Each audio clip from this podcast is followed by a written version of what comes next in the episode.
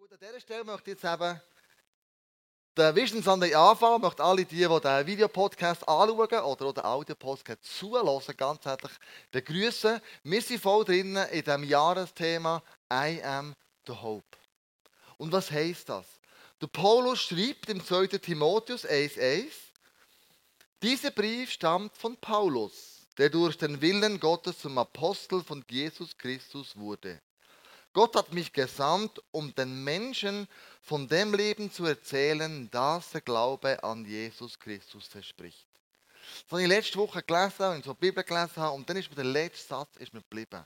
Nämlich, Gott hat mich gesandt, um den Menschen von dem Leben zu erzählen, das der Glaube an Jesus Christus verspricht. Und ich habe mir überlegt, ja, was verspricht uns denn der Glaube? An Jesus Christus. Was haben wir denn mehr als die Welt, wenn wir an Jesus glauben? Was verspricht uns der Glaube?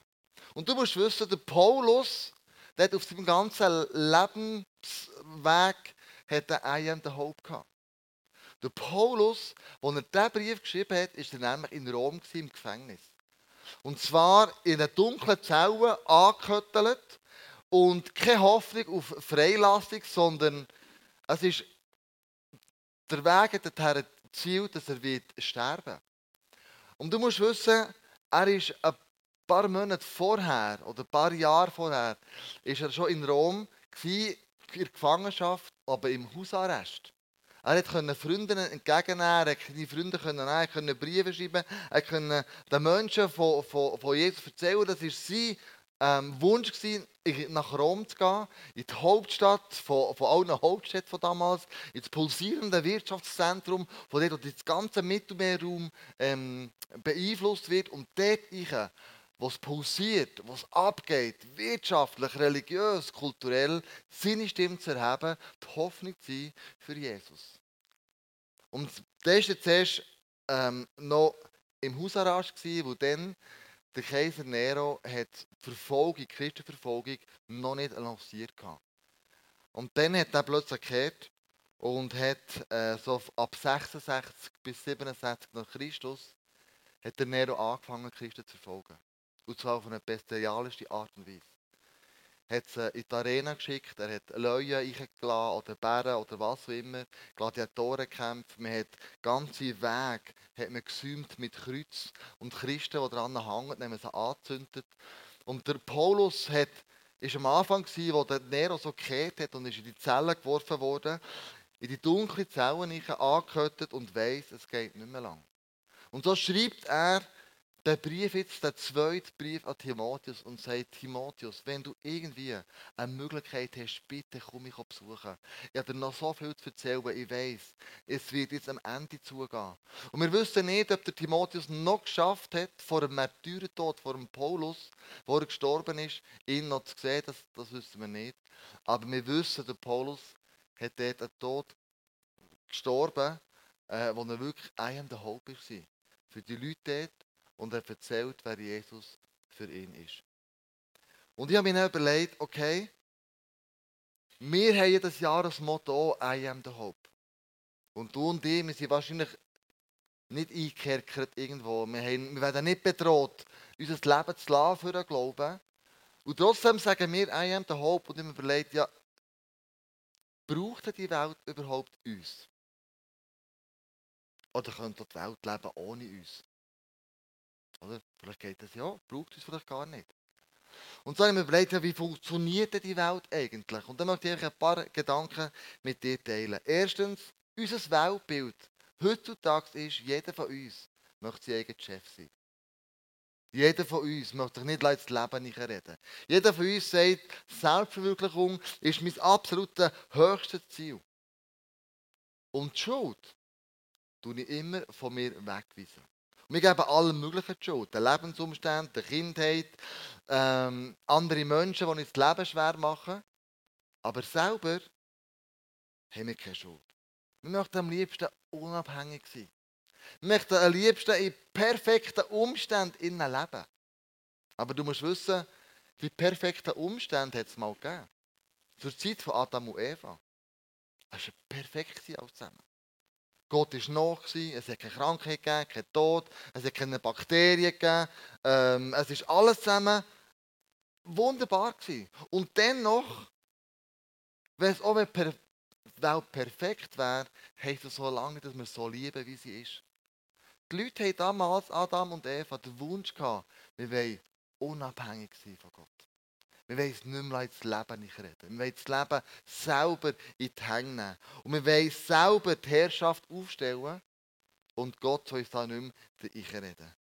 Und das Krasse war, was sie geerntet haben, hey, ist wirklich ein Leben im Schweiz eines Angesichts. Mit viel Not, mit viel Leid, mit viel Herausforderungen. Und sie sind wie aus dem perfekten Leben selber rausgegangen. Und das ist heute nicht anders. Wir leben heute nicht anders. Wir wollen immer noch am liebsten das eigene Leben leben und Gott soll da, wenn möglich, nicht reden. Und wir, rebe wir rebellieren gegen ihn. Wir sagen, komm mir jetzt noch. Ich will mit dir nicht viel zu tun haben. Und ich weiss, dass, wenn wir den Schöpfer ignorieren, er trotzdem einig der Schöpfer ist, der auch unser Richter wird sein. Die Humanisten belächeln ja die Erwartung, dass wir irgendwann mal von dem Schöpfer stehen und müssen Rechenschaft ablegen für unser Leben. Und die sagen, komm, das stimmt doch alles zusammen. Jetzt mal einen Urknall gegeben und dann hat es irgendwie eine Ursuppe gegeben. Und aus dem Knall ist irgendwie der Leben entstanden, eine Eizelle. Und hat sich weiterentwickelt über all die Milliarden von Jahren. Und du wirst wieder sterben und du wirst zu Erde werden. Und es geht vor allem darum, hier auf dieser Erde das Leben auszukosten, koste es, was es wolle. Wenn du die Medien anschaust, dann merkst du, dass Experten sogar mit Doktortiteln die Evolutionstheorie verteidigen, die Darwin damals aufgestellt hat. Und ich habe mich die Woche mit dem Darwin beschäftigt, ein bisschen nachgelesen, was es für ein Typ war. Und dort ist drinnen gestanden, so in, in, in, in ihrer Biografie, dass er nicht aus wissenschaftlichem Trieb die Evolutionstheorie ins Leben gerufen hat. Er war ja nicht mal Biologe. Er war Theologe. Und wir wissen, dass er einen Hass auf Gott hatte und unbedingt Gott aus dem Leben herausverbannen und hat aufgrund von dem eine darwinistische Theologie ins Leben gerufen, die sagt, das ist alles aus sich heraus entstanden. Gott hat mit dem nichts zu tun. Und das gelesen habe, denkt, und wir erzählen Evolutionstheorie, als wäre das das Normalste der Welt und merken, die Motivation dahinter ist ganz eine andere.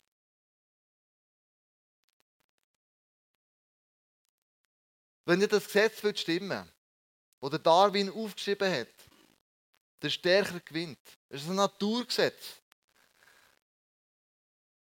Dann sehen wir noch, wo das heute herführt. Mobbing in der Schule, Gewalt auf dem Schulhof, am Arbeitsplatz. Du und ich, wir leben in einer gefallenen Welt. Und darum bin ich überzeugt, dass es nichts mehr braucht, dass wir die Hoffnung sind. Weil die Leute in meinem Umfeld herum sagen, ja weißt du, Himmel und Hölle, das ist doch ein Märchen. Die Hölle gibt es doch nicht. In der Hölle sagt, sagt so die Marketingabteilung oft, die Hölle ist wirklich Party los. Das Fakt, da geht die Post ab wie so. Und im Himmel, das sind alles die langweiligen Christen. Dort willst du keinen Fall her. Das ist doch eine Katastrophe. Und dann gibt es so einen brutalen Witz, wo einer in den Himmel kommt. Und er ist im Himmel angekommen und sieht eine riesige Party in der Hölle, offensichtlich. Und ähm, er kommt ein Engel vorbei und bringt ihm ein smoothiges Sandwich. Und er schaut so oben ab und sagt, aber jetzt, jetzt, also jetzt habe ich immer gemeint, das ist das Paradies da. Schlaraffenland. Also, das ist ja krass. Jetzt, ja, jetzt, jetzt komme ich ein Sandwich über und, und der Hunger geht voll Party ab. Und dann sagt ihm der Engel, ja, hast du das Gefühl, wegen dir machen wir eine wahre Küche. Und so Witze werden erzählt. Und du denkst so, ey, ist krass. Unser Mindset wird so verändert. Oder krass? Anscheinend ist eine Party und oben ist es extrem langweilig. Und so leben wir auf. äh, wachsen wir auf. Und ich glaube, das stimmt einfach nicht. Das stimmt nicht. Da wird uns etwas vorgegaukelt, das nicht der Realität entspricht. Und darum bist du die Hoffnung. Darum bist du die Person, die den Menschen erzählt, was der Glaube an Jesus verspricht. Du bist die Person, die den Menschen sagen kann, wer Jesus für dich ist. Wir sind vor etwa zwei Wochen mit dem Shooting-Club von der Elena, sind wir äh, ein Teil von den Eltern und Shooting-Mädchen, sind wir äh, baden. Und da waren zwei Männer drin, zwei Männer, zwei Väter, die geschieden sind, die Kinder im Shooting-Club haben und die mega viele Herausforderungen als geschiedene Väter. Und das ist wirklich auch mit denen geredet und die haben wirklich gedauert. Ich dachte, das ist krass. Und dann haben sie gesagt, so, komm, jetzt gehen wir da und wir kumpen noch rein und so. Und der eine sagt, mache ich auf keinen Fall, habe mega Schiss, das habe ich seit 15 Jahren nicht mehr gemacht. Und es ist eine Katastrophe. Und er sagt, jetzt kommst du mit mir in die Aare. Halt dir Fahne. Du bist doch ein Mann, jetzt gehen wir zusammen in die Aare rein und komm, jetzt gehen wir, oder? Haben ihn gepackt und dann sind wir hochgelaufen, haben mega müssen zu, also Mut zusprechen, den ganzen Weg. Und dann, dann sind wir reingekumpelt und sind runtergeschwommen und er steigt raus und hast die Augen so gesehen. Und er sagt mir in dem Moment, das ist einer der schönsten Momente in den vergangenen Monaten. Mit dir in die Aare zu kumpen, etwas zu überwinden, Angst zu haben und dann das Überwinden rauszukommen, es ist so krass. I am the hope im Kleinen. Ganz im kleinen, im kleinen Setting drin. Und wenn wir das nochmal lesen, dann heißt es 2. Timotheus 1,1. Das sind wir. Du oder Gott hat dich gesandt, um den Menschen von dem Leben zu erzählen, das dein Glaube an Jesus Christus verspricht. Und so ist das plötzlich lebendig. Plötzlich bekommt der Bibelfers eine andere Bedeutung. Was ist der Glaube? Glaube ist, ich vertraue, dass Gott mein Schöpfer ist. Ich glaube, dass er einen guten Plan hat für mein Leben. Ich glaube daran, dass er Jesus geschickt hat, um die Brücke zu schlagen.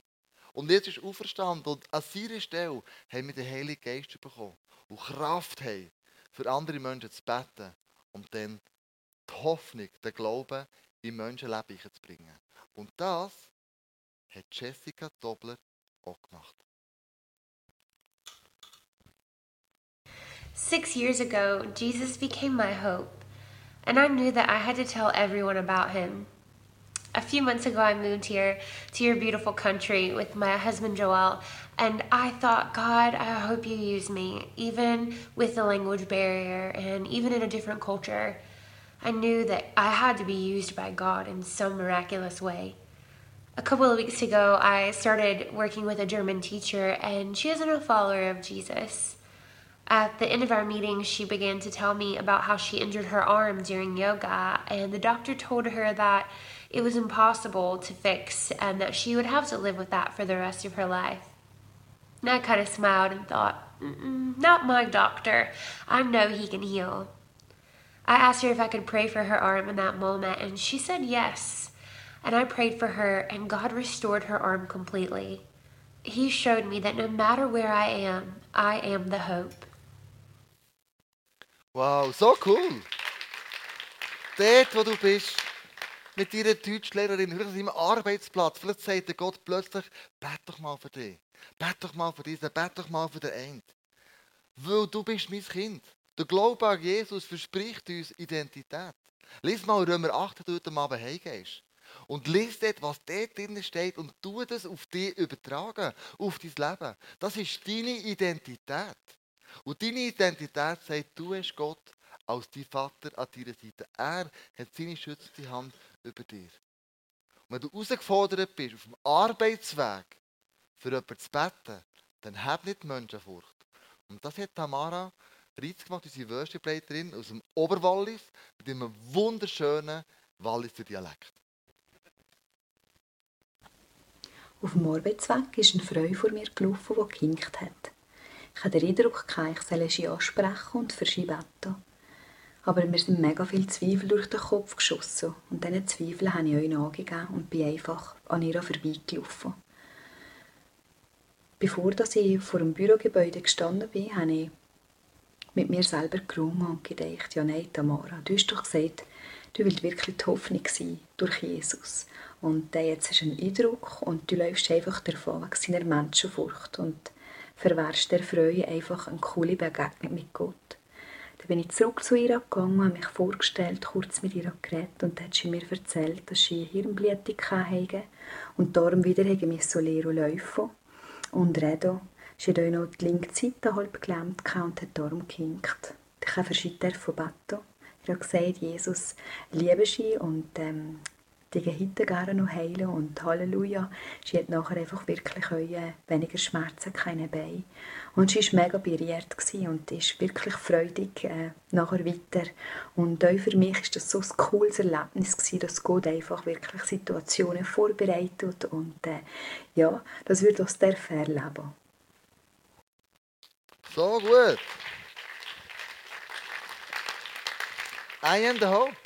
Du bist morgen auf dem Arbeitsweg, erlebst genau das Gleiche. Gott gibt dir einen Eindruck und dann bist du gehorsam. Und mach es einfach, weil Gott sagt, schau, ich möchte dich zum Segen werden für diese Person oder diese, diese Situation. Der Glaube an Jesus verspricht mir Freiheit. Mir ist vergeben worden, darum kann ich vergeben. Meine ganze Last, all die Fehler, die in meinem Leben passiert sind, bewusst oder unbewusst, kann ich im Kreuz einfach deponieren. Und das kann ich sonst nie. Und Jesus sagt, deine Last, deine Fehler, ich nehme dir die ab. Und ich wirfe sie ins tiefste Meer und nehme sie nie mehr führen. Was für eine Freude ist denn das? Es ist aber auch Hoffnung. Hoffnung, wo du sagst, Jesus mit dir, auch wenn die Situation auswegslos ist, gibt es immer noch Hoffnung. Und Selina war in Griechenland, in einem Einsatz und hat mit Flüchtlingen reden Jerusalem habe ich kürzlich verlassen und bin nach Griechenland Lesbos in ein Flüchtlingslager gegangen. Die Frage, wie sieht, was hat Gott für einen Blick auf die ganze Situation und wie, wie ist es möglich, der einzelne Mensch gesehen in dieser Masse innen, das hat mich bewegt und dem habe ich auf die Spur wollen. Ich konnte dort Hoffnung sein mit der Organisation, indem wir Essen rausgeben, indem wir Zeit hatten, mit den Leuten zu reden, ihre Geschichten zu hören und einfach Hoffnung in ihr Leben hineinreden. Aber was mich brutal hat berührt und so inspiriert, ist, dass genau die Leute, die Flüchtlinge dort, haben mir eigentlich gezeigt, ja, was, was, wie man Hoffnung leben kann. Und zwar in ganz kleinen Sachen, indem dass man pünktlich ist, indem dass sie haben angepackt indem dass sie haben Ruhe bewahrt in heiklen Situationen, indem dass sie haben Geduld hatten, wenn man vielleicht zwei Stunden lang hat anstehen Und das hat mein Herz verändert und es motiviert mich jetzt wieder hier zurück in meinem, in meinem Umfeld, in meinem Alltag, einfach die kleinen, die kleinen Sachen mehr zu gewichten und bewusster und authentischer I am the hope Wow. Was der Glaube an Jesus verspricht, ist Liebe. Gott sagt, ich habe so fest die ganze Welt geliebt. Das heisst, ich habe so fest dich geliebt, dass ich meinen Sohn geschickt habe damit die Welt gerettet werden kann. Und egal wie deine Umstände sind, die Liebe, die Gott für dich hat, kannst du anderen Menschen weitergeben. Und das erzählt uns jetzt der Cousin. Aufgrund von meiner Erkrankung und meinem Entscheid, auch die Hoffnung zu sein, komme ich immer wieder mit hilfesuchenden Leuten in Kontakt. Gott hat mir eine Leidenschaft gegeben, Menschen mit einem Handicap zu helfen.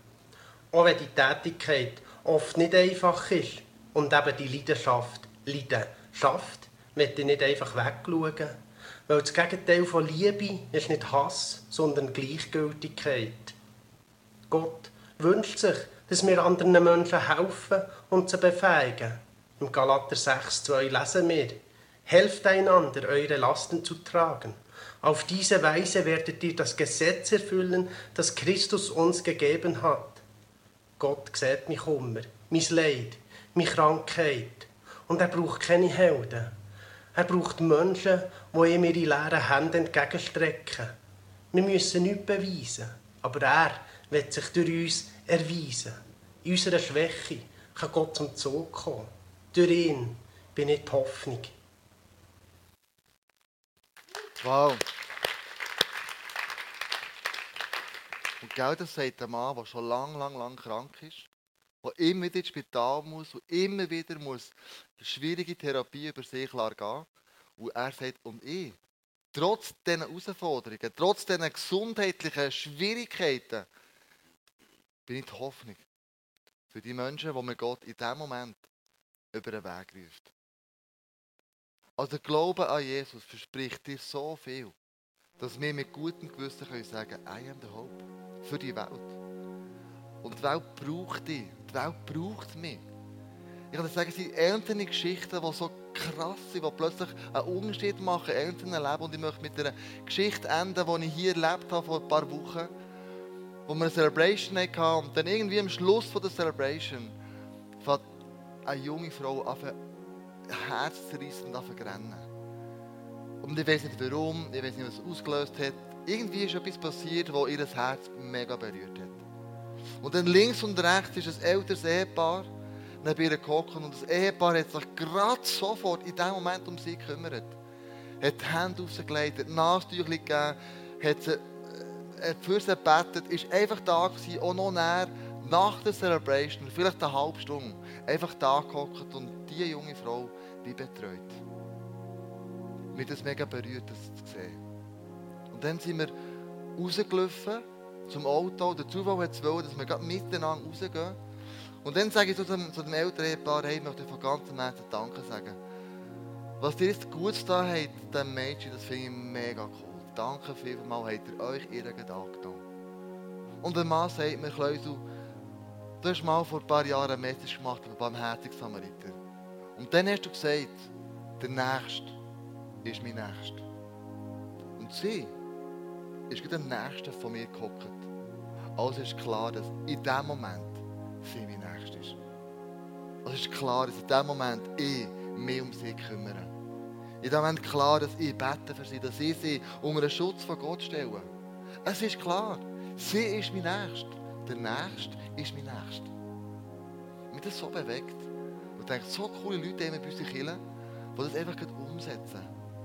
Die sagen, I am the hope. Gerade jetzt in diesem Moment. Wir wollen zusammen jetzt das Abendmahl einnehmen.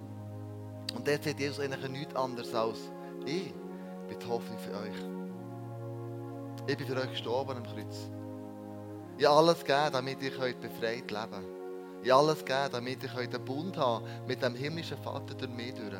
Und vergessen das nie, darum nehmen wir immer wieder das Abendmahl ein, damit wir uns an den Bund erinnern, den Jesus gemacht hat. Und er sagt, I am the hope für dich. Ich bin die Hoffnung. Und das Blut steht für unsere Sünden, die am Kreuz abgewaschen sind, in Form vom Traubensaft. Und das Brot steht für einen Körper, wo wir verbunden sind miteinander und zueinander und dann zu Jesus. Wo gebrochen ist, der, der Körper an dem, an dem Kreuz ist geschlagen worden. Und darum nehmen wir miteinander das Abendmahl ein, weil wir wissen, er ist die Hoffnung für mich.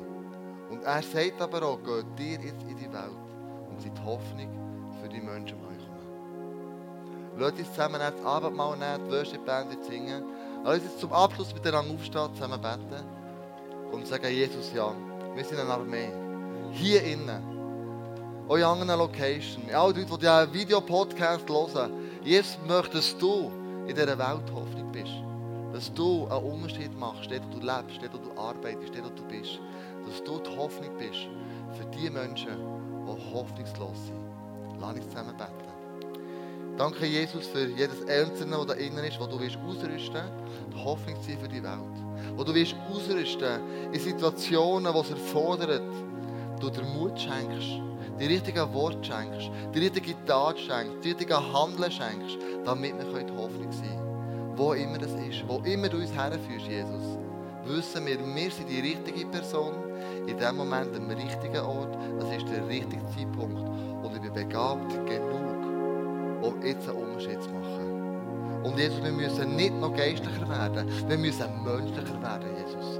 Und halt das immer wieder vor Augen, dass du durch uns durch die Hoffnung in die Welt bringen willst. Eine Hoffnung, die alles andere übersteigt. Ein Frieden, eine Identität, ein Glauben, eine Freiheit, eine Vergebung, wo alles, was wir bis jetzt hatten, übersteigt.